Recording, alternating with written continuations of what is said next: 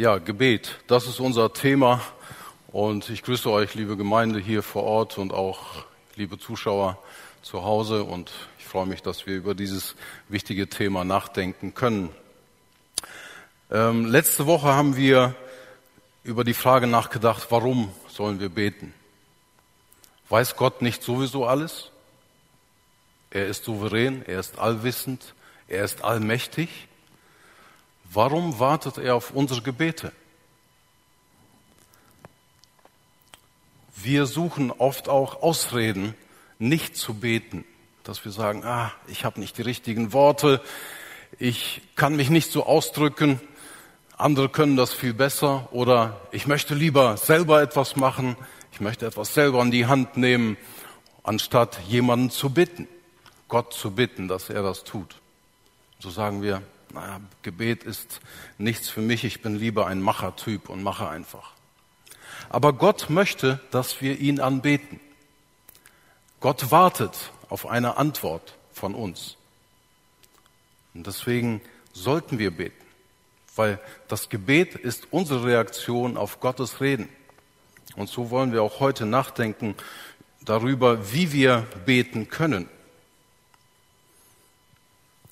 Eine Ehe oder eine Freundschaft oder eine Geschäftsbeziehung lebt eigentlich davon, dass man miteinander redet, dass man kommuniziert. Ob schriftlich oder mündlich oder per Video, wie wir das heute in der heutigen Zeit viel machen. Aber es ist wichtig, dass wir miteinander reden. Sonst können wir unsere Geschäftsbeziehung nicht pflegen, unsere Freundschaft oder auch unsere Ehe geht kaputt, wenn wir nicht miteinander reden. Die Kommunikation muss funktionieren. Sonst ist diese Beziehung, welche Art auch immer, gefährdet. Wenn Menschen miteinander kommunizieren, dann ist der eine ein Sender, er sendet etwas aus und der andere empfängt zunächst einmal. Und der Sender möchte etwas mitteilen. Er möchte etwas sagen. Er möchte Gefühle ausdrücken oder er möchte eine Frage stellen oder Ansichten äußern oder er möchte auch einfach eine Sachinformation weitergeben. Eine Information, die für den, den anderen wichtig ist und die für diese Beziehung wichtig ist. Das geschieht nicht durch Gedankenübertragung, sondern man muss sich äußern. Man muss irgendwie das, was man annimmt, das, was man denkt, muss man in Worte fassen oder niederschreiben, so dass diese Information, das, was ich sagen möchte, meine Gedanken, meine Gefühle, meine Wünsche oder auch meine Informationen, dass die transportiert werden. Das heißt, ich kodiere diese Information in Worte, in Schriftzeichen oder ein Audiosignal und dann übertrage ich diese Information an den Empfänger. Ich transportiere sie. Auf der anderen Seite ist der Empfänger. Er muss dieses Signal entschlüsseln können. Das heißt, er muss diese Sprache verstehen können, er muss die Schriftzeichen lesen können, er muss fähig sein, diesen Code zu knacken, zu dekodieren. Und ähm, dann versteht er, was der Sender gemeint hat und kann darauf reagieren, kann darauf eine Antwort geben.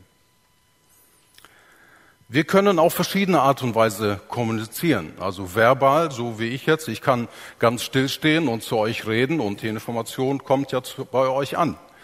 Das heißt, wir verstehen uns. Aber ich kann auch nonverbal kommunizieren. Das heißt, mit meinen Händen, mit meinem Gesicht.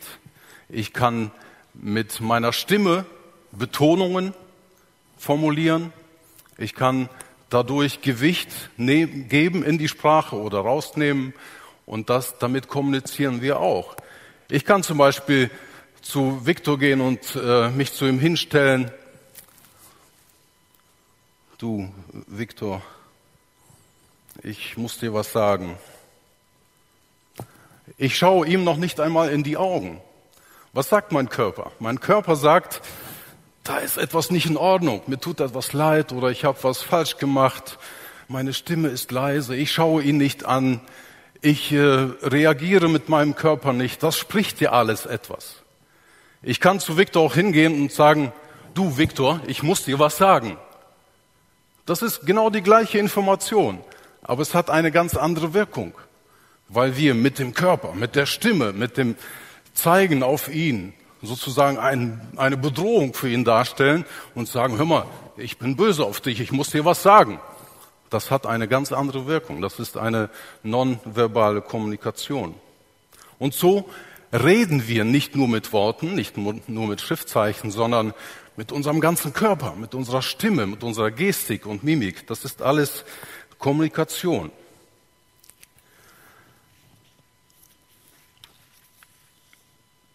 Wir kommunizieren mit Gott im Gebet. Das ist genauso Kommunikation. Wir reden, wir fangen ein Gespräch an, eine Beziehung, eine Beziehung zwischen Gott, dem Schöpfer, und dem Menschen, dem Geschöpf. Wir nehmen unser Beten aber meistens als unser Reden wahr, dass wir reden. Das heißt, wir senden etwas aus. Wir senden eine Information, eine Bitte, ein Signal aus in eine Richtung und haben oft das Gefühl, dass unser Beten eine Einbahnstraße ist. Das heißt, der Sender sendet etwas aus, aber der Empfänger reagiert nicht. Oder? Was habt ihr für eine Erfahrung mit eurem Beten? Habt ihr nicht manchmal auch das Gefühl, dass wir reden, dass wir unsere Bitten äußern, dass wir Gott anflehen um etwas? Es passiert Jahrzehnte nichts in dieser Richtung. Warum ist das so? Oder hat dir Gott schon mal hörbar geantwortet, dass du gesagt hast, oh, Gott hat geredet, ich habe ihn gehört. Gebet ist mehr als Kommunikation. Es ist nicht nur Informationsaustausch, es ist Gemeinschaft. Es ist eine intime Beziehung, eine Gemeinschaft, ein Austausch. Wie kommen wir dahin, dass wir Gottes Reden auch verstehen, dass wir nicht das Gefühl haben, dass wir nur in eine Richtung reden, dass es eine Einbahnstraße ist, sondern wo können wir Gott hören? Wo redet Gott oder wie redet Gott? Wie ich am Anfang gesagt hatte, Viktor hat letzten Sonntag gesprochen darüber, dass wir oft Ausreden suchen, warum wir nicht beten. Wir sagen, wir haben nicht die richtigen Worte, wir können es nicht so gut ausdrücken und das ist vielleicht nicht angemessen, wie ich mein Gebet formuliere. Aber das ist kein Problem. Das sollte uns nicht vom Gebet abhalten. Sage Gott einfach das, was du empfindest, das, was du fühlst, das, was dich bedrückt, das, was dich freut. Sage es einfach. So einfach wie ein Kind, das zur Mutter oder zum Vater kommt und sagt, hör mal, ich will das und das. Dieses Kind überlegt sich nicht lange oder formuliert lange in seinen Gedanken sein Gebet, seine Anfrage, sein Bitten, sondern es kommt einfach dahin, weil es weiß, bei Mutter oder bei Vater wird meine Bitte erhört.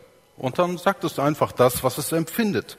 Genauso können wir zu Gott kommen und ihn ansprechen, wie eine Mutter oder einen Vater. Wir können diese Sprache des Gebets aber auch üben. Das heißt, wenn ein Mensch zu Gott findet oder das erste Mal vielleicht zu Gott betet, dann sagt er einfach nur das, was er empfindet, so wie ein Kind, ohne groß drüber nachzudenken, etwas zu formulieren. Aber diese Sprache des Gebets kann man üben. Wenn man lange mit Gott in der Beziehung ist, dann wird sich unser Gebet verändern.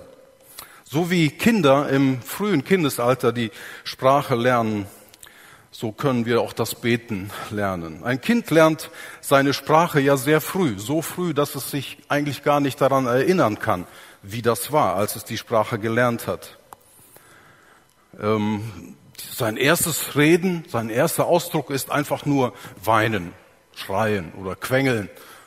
Dadurch drückt es ja etwas aus. Es drückt aus, mir geht's nicht gut, ich ich brauche etwas. Entweder ich habe Hunger oder meine Windeln sind voll, was auch immer. Aber es drückt das durch Quengeln aus, durch Weinen. Und das ist die erste Sprache des Kindes. Einfach nur zu sagen, mir geht's nicht gut, ich brauche etwas. Und die Mutter oder der Vater ist natürlich so weit, dass, es, dass er erkennen kann, was dieses Kind braucht. Das können wir vergleichen mit dem Gebet eines Menschen, der vielleicht das erste Mal zu Gott betet und ihn um Hilfe bitten. Ein Kind lernt zu sprechen, wenn Worte zu ihm kommen. wenn man dieses Kind anspricht. Das heißt, ein Kind ist erstmal nur ein Empfänger. Es empfängt Worte. Und wann immer wir dieses Kind ansprechen, lernt es Silbe für Silbe. Ganz langsam lernt es eine Sprache. Irgendwann kommt die Fähigkeit zu antworten. Dann sagt dieses Kind Mama oder Papa oder Opa vielleicht so wie ich das jetzt im Moment erfahren darf. Wir haben ein ganz kleines Enkelkind, anderthalb Monate, und ich warte schon darauf. Hoffentlich sagt das erste Mal Opa und nichts anderes. Bei unserer Enkeltochter war es so, sie sagte Mama, Papa, danach kam direkt Opa, da war ich ganz stolz. Ja, und so lernt ein Kind zu sprechen, indem wir mit diesem Kind reden. Ich habe dieses Kind oft auf den Händen gehabt, weil sie wohnen jetzt bei uns und dann haben wir eine Fotogalerie bei uns an der Wand. Da bin ich mit ihr immer hingegangen und gesagt, wer ist das? Das ist Papa, das ist Mama und das ist Opa. Und so hat sie es gelernt, dass ich Opa bin und dass das die Oma ist und so sind die anderen. Und so lernen wir langsam zu sprechen. Wir übernehmen diese Laute Silbe für Silbe und entwickeln eine Sprache. Verschiedene Studien haben gezeigt, dass Kinder in dem Maße, wie die Eltern mit ihm reden, so lernt das Kind auch das Verstehen und das Kommunizieren. Das heißt, je mehr wir mit einem Kind sprechen, deutlich sprechen, desto schneller und mehr lernt dieses Kind auch zu sprechen und zu, die Sprache zu sprechen. Deswegen, liebe Eltern, redet mit euren Kindern möglichst korrekt, möglichst in ganzen Sätzen und möglichst grammatikalisch richtig. Das wird für eure Kinder ein guter Nutzen sein für die Zukunft. Aber wir müssen mit den Kindern sprechen, wir müssen mit ihnen reden, damit sie das, was wir sagen, lernen und lernen, diese Worte zu gebrauchen. Dieses Prinzip können wir auf die Gebetsbeziehung zu Gott umsetzen anwenden. Gut, das ist jetzt die eine Richtung. Das heißt, wir Sender, wir wollen beten, wir sprechen zu Gott. Aber wie empfangen wir Gottes Worte? Wann sendet Gott seine Informationen? Die Worte Gottes, das Reden Gottes kommt zu uns in der Bibel. Und wir lesen in der Bibel, das lehrt sie uns, dass, seine, dass Gott selber die Worte seinen Propheten sagt, seinen Jüngern sagt, seinen Menschen, seinen Dienern, die ihm dienen, sagt er seine Worte und sie haben sie irgendwann weitergegeben. Irgendwann wurden sie niedergeschrieben und wir haben heute das Wort Gottes, deswegen nennen wir das so, wir haben das Wort Gottes, die ganze Bibel, haben wir in der Hand und wir dürfen erfahren, was Gott gesagt hat. Das ist Gottes Information, die er vor langer Zeit gesendet hat. Auch selbst wenn der Prophet nicht anwesend ist und die Jünger Jesu nicht anwesend sind, die die Briefe geschrieben haben und die Evangelien geschrieben, trotzdem ist es Gottes Wort. Die Bedeutung und die Kraft dieser Information ist geblieben. Auch wenn es Jahrhunderte und Jahrtausende später ist, trotzdem bleibt dieses Wort. Also ist die Bibel Gottes aufgeschriebenes Wort. Gottes aufgeschriebene Information, die uns erreicht hat nach vielen Jahrhunderten und Jahrtausenden. Durch sein Reden zeigt Gott, wie er ist, wie er handelt. Wir lesen in den Berichten der Bibel, dass Gott der Schöpfer ist. Wir lesen in den Berichten der Bibel, dass er alles geschaffen hat. Er sprach und es geschah. Das heißt, sein Wort hat eine Kraft. Wenn er redet, dann passiert etwas. Und so können wir auch heute sagen, wenn ich das Wort Gottes in die Hand nehme, dann nehme ich eine Kraft in die Hand. Eine Information, die in meinem Leben etwas verändern wird. Ich lerne daraus, dass er der Schöpfer ist. Ich lerne daraus, dass er allwissend ist.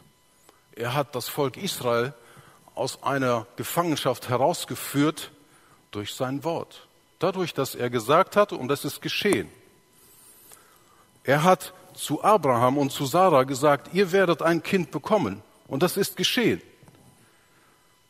Gott ist gerecht und er ist heilig. Aber er ist auch fürsorglich, wie ein Vater. Wir lernen in seinem Wort, dass er gnädig ist, dass er, sich finden lässt, wenn wir ihn suchen und so weiter. Die Bibel ist so voll von Dingen, die über Gott sprechen. Ja, die ganze Bibel spricht über Gott. Das ist sein Senden, sein, seine Information, das, was er gesagt hat, das können wir da nachlesen. Und jetzt kommt unser Part, der Part des Empfängers. Wie reagieren wir darauf? Was machen wir mit dieser Information, die Gott ausgesendet hat? Ich denke, jeder Mensch auf dieser Welt hat instinktiv das Empfinden, irgendwann beten zu müssen. Spätestens, wenn wir in einer Notlage sind, wenn wir in Gefahr sind. Das ist so wie eine instinktive Reaktion. Ich bete. Bitte hilf mir. Wir wissen vielleicht in dem Moment noch nicht einmal, zu wem wir beten, aber jeder Mensch hat in sich dieses Empfinden. Bitte, hilf mir. Und wir strecken vielleicht flehend die Hände aus oder gehen sogar auf die Knie. Nonverbale Kommunikation. Wir sagen aus, ich brauche Hilfe, ich bin in der Not. Und es ist vielleicht ein lautes, ein schnelles Sprechen und sagen einfach aus wie ein kleines Kind, ich fühle mich unbehagen, ich brauche Hilfe, ich bin in einer Notsituation. Wie reagieren wir, wenn uns jemand geholfen hat?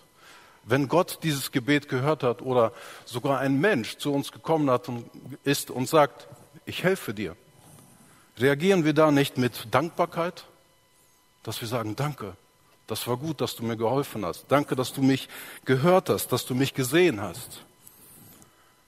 Wir empfinden für diesen Menschen vielleicht sogar Ehrerbietung. Es entwickelt sich ein Vertrauen zu diesem Menschen oder zu demjenigen, der uns geholfen hat. Das ist doch ganz natürlich. Und natürlich drücken wir das auch in Worten aus. Wir bedanken uns, schreiben eine Karte oder schicken ein Geschenk, was auch immer, als Dank als Ausdruck unserer Bewunderung und vielleicht auch des Vertrauens. Gott, zu Gott beten ist so ähnlich, dass wir ihn anflehen, dass wir ihm danken, wenn er uns geholfen hat, wenn wir ihn näher kennengelernt haben. Und dieses Beten, das können wir lernen, so wie ein Kind eine Sprache lernt. Es lernt im Laufe der Zeit immer mehr Worte, es lernt, diese Worte in Zusammenhängen zu gebrauchen, daraus Sätze zu bilden und das, was in seinem Kopf vorgeht, an Wissen, an Gedanken, auszudrücken und später auch niederzuschreiben. Das ist die Entwicklung. Diese Entwicklung findet nur statt, weil dieses Kind immer wieder in einem Meer der Worte schwimmt, weil wir mit ihm reden. Es wird sozusagen bombardiert mit Worten. Es ist umgeben von Worten. Und so lernt es irgendwann diese Worte sinnvoll in einem Zusammenhang zu gebrauchen. Und so können wir auch das Beten lernen, die Sprache des Gebets. Aber dafür müssen wir uns in das Meer der Worte Gottes begeben. Wir müssen da hineinspringen. Wir müssen uns mit diesem Wort beschäftigen. Dieses Wort muss uns umgeben, damit wir lernen, wer ist Gott? Mit wem rede ich da überhaupt? Welche Worte kann ich benutzen? Wer ist Gott? Wie kann ich ihn ansprechen? Wir müssen dieses Wort hören, wir müssen es studieren, wir müssen darüber nachdenken, bis aus unserem Herzen eine Antwort kommt, bis wir darauf reagieren können. Und diese Antwort ist, denke ich, Bewunderung, dass wir Gott anbeten, dass wir ihm danken für das, was er getan hat. Manchmal vielleicht auch Freude, dass wir uns einfach freuen, dass Gott die Schöpfung so wunderbar gemacht hat. Vielleicht auch Verwirrung, dass wir nicht verstehen, was Gott da gemacht hat. In der Geschichte der Bibel. Oder dass wir nicht verstehen, warum er unsere Bitte nicht erhört. Das können wir alles antworten. Und dieses Antworten auf Gottes Reden ist Beten. Und das sollten wir vor Gott bringen. Man muss nicht zwangsläufig die Bibel lesen, um zu beten. Man kann jederzeit und immer zu Gott beten. Aber wenn wir Gott kennenlernen wollen, wenn wir in einer Gemeinschaft mit ihm leben wollen, dann müssen wir ihn kennenlernen, sollten wir ihn kennenlernen, weil dann entsteht Gemeinschaft. Dann lernen wir mit ihm durch unser Leben zu gehen. So wie ich mit meinem Ehepartner lebe, mit meinen Freunden lebe, mit ihnen muss ich zusammen sein, damit ich sie kenne, damit ich mit ihnen mein Leben führen kann. Wir lesen in der Bibel, dass es verschiedene Arten des Gebets gibt. Der Apostel Paulus zum Beispiel schreibt zu Timotheus, du sollst fürbitten, du sollst Dank sagen und so weiter. Ganz viele ähm, Möglichkeiten des Gebets gibt es da. Ich ermahne nun vor allen Dingen, dass Flehen, Gebete, Fürbitten, Danksagungen getan werden für alle Menschen, für Könige und alle, die in Hoheit sind, damit wir ein ruhiges und zufriedenes Leben führen. Das ist zum Beispiel ein Wort von Apostel Paulus. Er sagt das zu Timotheus, dass wir für unsere Regierung, für unsere Könige beten sollen. Aber wir lesen auch in der Bibel, dass Gott angebetet wird. In der Bibel haben wir ungefähr 650 Gebete. Das sind sehr viele, aber sehr viele davon sind Anbetungsgebete, äh, wo Menschen einfach sich in ihren Worten ergießen, wo sie einfach sagen, Gott, ich bewundere dich, ich danke dir, ich vertraue dir. Das heißt, sie drücken einfach die höchste Art ihres Betens aus, dass sie Gott anbeten und bewundern. Und nichts anderes machen wir in unseren Lobpreisliedern, wenn wir singen. Das ist Anbetung, wenn wir Gott einfach sagen, ausdrücken, was wir für ihn empfinden. Wir sehen Gott, unseren Vater, unseren Herrn Jesus Christus und so drücken wir in Liedern, das sind ja auch im Prinzip Gebete, so drücken wir unsere Bewunderung, unsere Anbetung aus. Und der Apostel Johannes, der schreibt auch in seinem Bericht, als Jesus mit der Samariterin gesprochen hat und äh, sagte Jesus zu ihr, die Menschen glauben, sie müssten nach Jerusalem gehen, um Gott anzubeten. Aber es wird eine Zeit kommen, da wird niemand nach Jerusalem gehen, sondern das Gebet wird nicht ortsgebunden sein, sondern ihr werdet überall, überall, wo der Geist Gottes ist, werdet ihr beten können. Denn die wahren Anbeter beten Gott, den Vater, durch den Geist, durch die Wahrheit an. Und so schreibt das Johannes auch auf. Und Gott sucht Anbeter. Gott möchte, dass wir ihn anbeten, weil das unsere Antwort ist auf seine Größe, auf seine Allmacht. Eine andere Art des Gebets ist die Danksagung. Und der Apostel Jakobus schreibt, dass alle guten Dinge von Gott herkommen. Alles, was da ist, hat Gott geschaffen. Also ich meine nicht heute, nicht die ganze Technik, mit der wir auch viel Bösartiges ausführen, aber die Schöpfung, alles, was da ist, das Weltall, das Universum, hat Gott geschaffen. Dank dafür, dass wir gesegnet sind. Das bringen wir Gott in unseren Dankgebeten. Und so schreibt auch der Apostel Paulus wieder zum Thessalonicher oder zu den Christen in Thessalonich, betet unablässig, sagt in allem Dank, seid immer dankbar, denn das ist Gottes Wille. Nicht, dass Dankbarkeit, es ist eine Schuldigkeit, die wir Gott gegenüber haben, ihm zu danken. Aber es hat auch eine gute Sache. Dankbarkeit bewahrt uns vor Unzufriedenheit.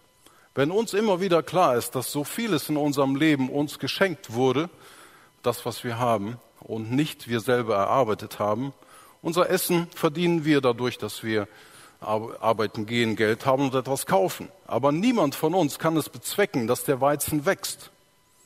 Niemand von uns hat den Weizen erfunden, sondern Gott hat ihn erschaffen und er wächst, weil Gott seine Kraft, seine Weisheit, seine Information da hineingelegt hat. Natürlich müssen wir uns den Weizen kaufen und verdienen, aber das Wachstum hat Gott gegeben. Dafür können wir ihm danken.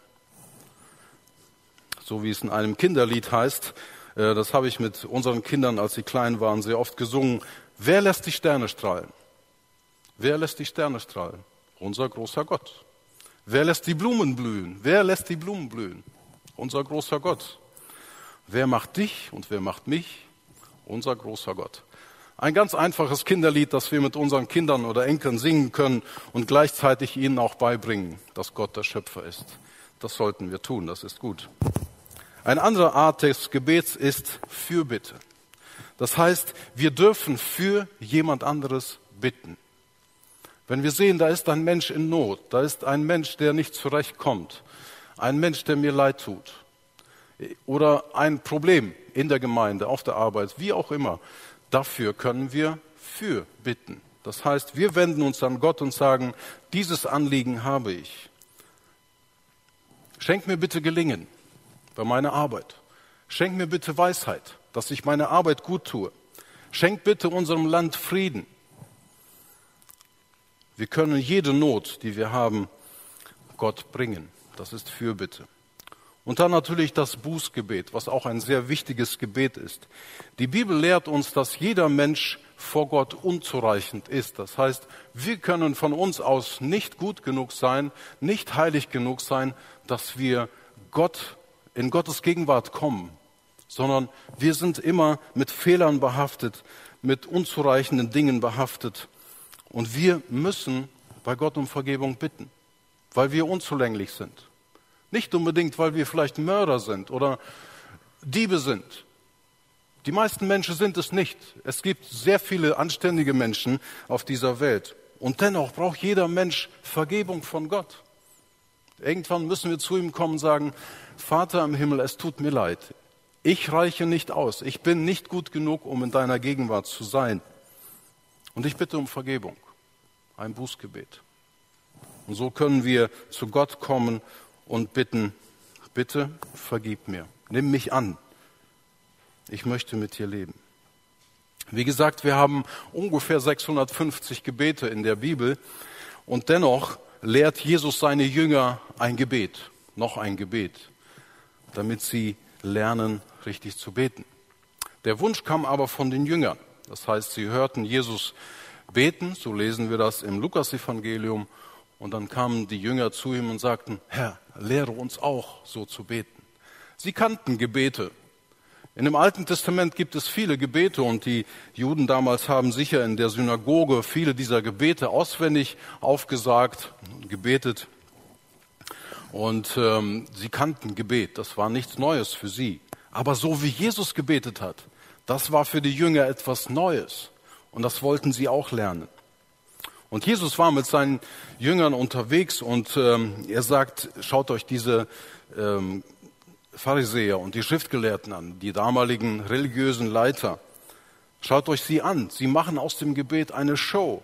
Und das ist nicht gut. So sollt ihr das nicht machen. Und ich lese den Text, den Jesus hier gesagt hat. Und diesen Text lesen wir in Matthäus Evangelium Kapitel 6. Ich lese die Verse 5 bis 9. Und wenn ihr betet, sollt ihr nicht sein wie die Heuchler, die gern in den Synagogen und an den Straßenecken stehen und beten, damit sie von den Leuten gesehen werden. Wahrlich, ich sage euch, sie haben ihren Lohn schon gehabt. Wenn du aber betest, so geh in dein Kämmerlein und schließ die Tür zu und bete zu deinem Vater, der im Verborgenen ist, und dein Vater, der in das Verborgene sieht, wird dir's vergelten. Und wenn ihr betet, sollt ihr nicht viel plappern wie die Heiden, denn sie meinen, sie werden erhört, wenn sie viele Worte machen. Darum sollt ihr ihnen nicht gleichen, denn euer Vater weiß, was ihr bedürft, bevor ihr ihn bittet. Jesus sagt hier einige Dinge, die wir zu beachten haben. Es gibt verschiedene Gebete. Es gibt ein öffentliches Gebet, so wie jemand, der hier vorne betet, wie gerade Viktor gebetet hat, für jemanden, der sich entschieden hat, Gott nachzufolgen, dass man ihn segnet, ein öffentliches Gebet. Oder ein Pastor, der ein Ehepaar trauert, der betet auch ein öffentliches Gebet. Oder bei einer Beerdigung, in einem Gottesdienst. Es gibt Gebete, die sind anlassbezogen. Das heißt, wenn ich auf der Bühne stehe oder der Pastor, dann betet er natürlich ganz anders, wie wenn er in sein privates Zimmer geht, die Tür abschließt und vielleicht seine ganze Not, seine Bitten oder auch seine Anbetung, alles, was in seinem Herzen ist, Gott sagt. Das ist unser, unsere Beziehung zu Gott, unsere intime Beziehung zu Gott. Und so sagt Jesus, sollten wir beten. Das sollte unser Gebetsleben ausmachen, sozusagen das Fundament unseres Gebetslebens. Dass wir nicht daraus eine Show machen und sagen, hey Leute, guckt mal hier, wie toll ich beten kann, wie die Pharisäer. Sie ließen sich für ihre langen Gebete feiern, haben sich auf die Ecke gestellt und haben lange Gebete gesprochen und ließen sich dafür feiern. Nein, wir sollen ins Kämmerlein gehen. Wir sollen uns wegschließen von der Öffentlichkeit. Wir sollen die Ruhe suchen und die Abgeschiedenheit. Und dort können wir mit Gott in der Gemeinschaft sein und ihm einfach alles sagen, was uns bedrückt, was uns freut, wofür wir ihn anbeten können. Und das ist anders als in einem öffentlichen Raum, in einem Gottesdienst. Das Gebet sollte ein Ritual werden, eine gute Angewohnheit.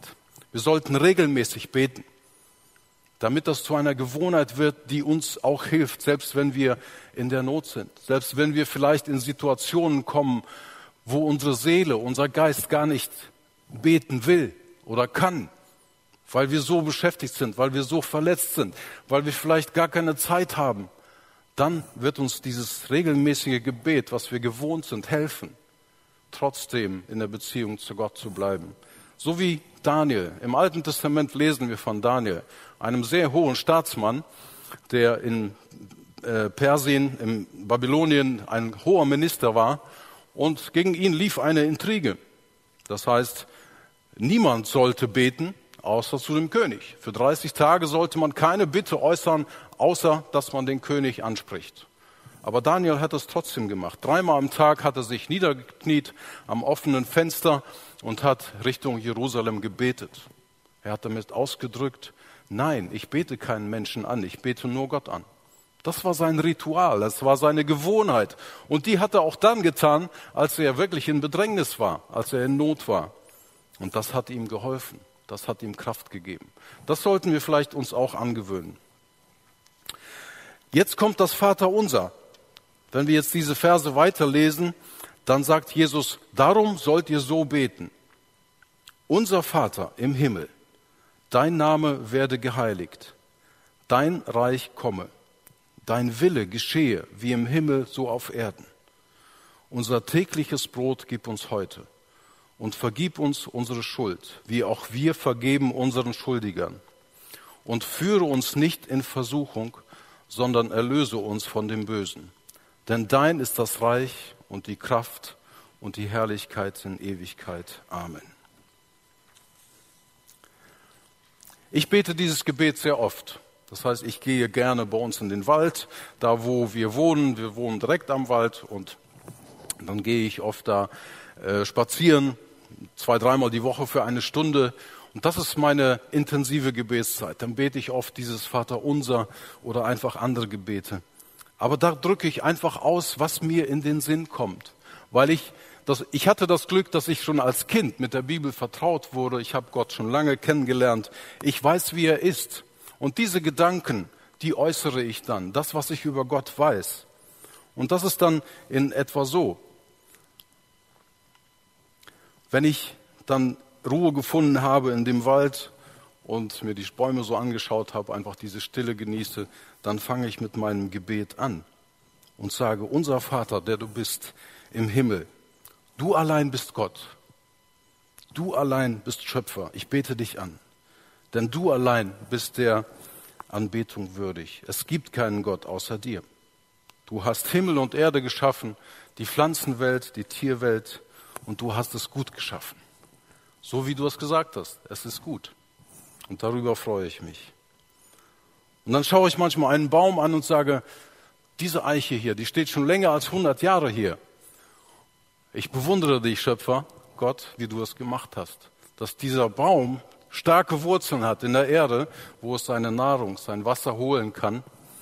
Und durch die Photosynthese in den Blättern, durch das Licht, durch das Umwandeln von Glucose in Stickstoff, in Sauerstoff, entsteht etwas in diesem Baum. Dieser Baum lebt, weil du ihn geschaffen hast. Und dann bete ich Gott an. Nicht nur, weil der Baum so wunderbar geschaffen ist, sondern wir können aus diesem Baum etwas machen. Wir können daraus ein Fachwerkhaus bauen. Wir können eine Diele machen, einen Tisch. Und dafür bewundere ich meinen Schöpfer. Geheiligt werde dein Name. Gott, du bist heilig. Ich stehe hier vor dir und habe Ehrfurcht vor dir. Im Glanz deiner Majestät bin ich so gering und unzulänglich. Und dennoch darf ich dein Kind sein. Hilf mir, so zu leben, dass dein Name auch von anderen Menschen als heilig gesehen wird. Dein Reich komme. Vater im Himmel, ich danke dir, dass du dein Reich in dieser Welt errichtet hast. Danke, dass ich Teil dieses Reiches sein darf. Danke, dass so viele Menschen dich anbeten und dir nachfolgen. Zeig mir, wo mein Platz in diesem Reich ist. Ich bitte dich für meine Gemeinde in Siegburg, für unsere Pastoren, für unsere Mitarbeiter, für alle ehrenamtlichen Mitarbeiter. Schenk uns Weisheit und Kraft, dir angemessen zu dienen und deinen Willen zu verkündigen. Dein Wille geschehe, wie im Himmel, so auch auf Erden. Ich bitte dich um meine Liebsten, die dir nicht nachfolgen. Ich wünsche mir so sehr, dass sie dich kennenlernen. Aber dein Wille geschehe. Ich bitte dich für unsere Regierung auf allen Ebenen. Segne sie, schenke ihnen Weisheit, unser Land gut zu regieren. Dein Wille geschehe. Auch bei der nächsten Bundestagswahl nächstes Jahr. Ich bitte dich für eine gute Regierung. Unser tägliches Brot gib uns heute. Danke für das Essen, das ich heute genießen durfte. Danke, dass ich bisher keinen Hunger kennenlernen musste. Danke für die guten Zutaten, die im Essen sind. Ich bin eigentlich ein sehr schweigsamer Mensch und oft sitze ich zu Hause am Tisch, alle plappern äh, rum, aber ich schweige. Aber in meinem Herzen geht sehr viel vor. Wenn ich dann so das Hefegebäck von meiner Schwiegermutter im Mund habe und das so langsam zerkaue und genieße mit einem schönen Schluck Kaffee und das geht so an den Geschmacksknospen vorbei. Dann danke ich Gott für den Weizen, danke ich ihm für das Mehl, für die Eier, für die Milch, die da drin ist und für den Kaffee, den ich trinken kann. Und in meinem Herzen ist dann ein richtiges Anbetungsfest. Und ich freue mich einfach, dass es schmeckt. Und ich esse sehr gerne. Und das schmeckt sehr gut. Und darüber bin ich froh. Ich danke einfach Gott dafür. Das ist mein Dank für das tägliche Brot. Und vergib uns unsere Schulden, wie auch wir unseren Schuldern, Schuldigern vergeben. Herr, ich brauche jeden Tag deine Vergebung. Manchmal bin ich entsetzt über die Sündhaftigkeit in meinem Herzen, in meinen Gedanken. Manchmal kann ich nur wieder Zöllner im Tempel beten, o oh Gott, sei mir Sünder gnädig. Hilf mir versöhnlich zu sein. Du vergibst mir immer wieder. Lehre mich, das zu leben, anderen Menschen gegenüber. Und führe uns nicht in Versuchung, sondern rette uns von dem Bösen. Herr, hilf mir, mich immer wieder für ein Leben nach deinem Willen zu entscheiden. Mir ist es bewusst, dass mein Wille oft genau das Gegenteil ist von dem, was du willst. Und genau da will mich Satan, dein Feind, haben. Aber ich will dir nachfolgen. Und so bitte ich dich, hilf mir. Errette mich aus der Versuchung meines sündigen Herzens. Erlöse mich, wenn der Satan mich versucht. Denn dein ist das Reich und die Kraft und die Herrlichkeit in Ewigkeit. Amen. Diese Worte finden wir eigentlich nicht in den äh, original griechischen Übersetzungen. Die wurden wahrscheinlich später hinzugefügt. Aber sie sind ein guter Abschluss für ein Gebet und sie widersprechen auch nicht dem, was Jesus gesagt hat. Dein, denn dein ist das Reich und die Kraft und die Herrlichkeit in Ewigkeit. Amen. Gott, du allein regierst in allem. Du bist allmächtig und herrlich von Ewigkeit zu Ewigkeit. Das ist das, was ich aus Gottes Wort gelernt habe. Das ist das, was ich an Information aufgenommen habe und zu meiner Überzeugung gemacht habe. Das ist das Reden Gottes zu mir. Aber wenn ich ihm das sage, wenn ich ihm sage, dass ich ihn bewundere, dass ich ihn anbete, dass ich ihn danke, dass ich ihn bitte, dass er mir hilft, das ist meine Antwort. Dann werde ich zum Sender und schicke eine Antwort an Gott. Und das möchte Gott. Gott möchte, dass wir mit ihm kommunizieren. Es gibt kein Gesetz dafür, wann und wie viel wir beten. Aber es ist gut, dass wir uns das angewöhnen. Regelmäßiges Lesen der Bibel und das Beten zu Gott. Und in der Gemeinschaft, dass wir zusammen beten. Das gibt uns Kraft. Wir können dieses Gebet auswendig lernen. Das ist ein sehr gutes Gebet, das uns helfen kann. Nicht nur, wenn wir in Not sind, sondern einfach, wenn wir über Gott nachdenken. Ich freue mich schon auf nächsten Sonntag. Da werden wir über das Thema Gebetserhörung etwas hören von Gerhard Schmidt. Und ich lade euch schon ein, nächsten Woche dabei zu sein. Und ich wünsche mir, dass ihr alle anfangt, wie ein Kind, diese Sprache des Gebets zu lernen, um immer mehr in der Gemeinschaft mit Gott zu sein. Das gibt uns Kraft. Gott will uns beschenken. Und gerade in der Gebetszeit, wenn wir mit ihm alleine sind. Amen.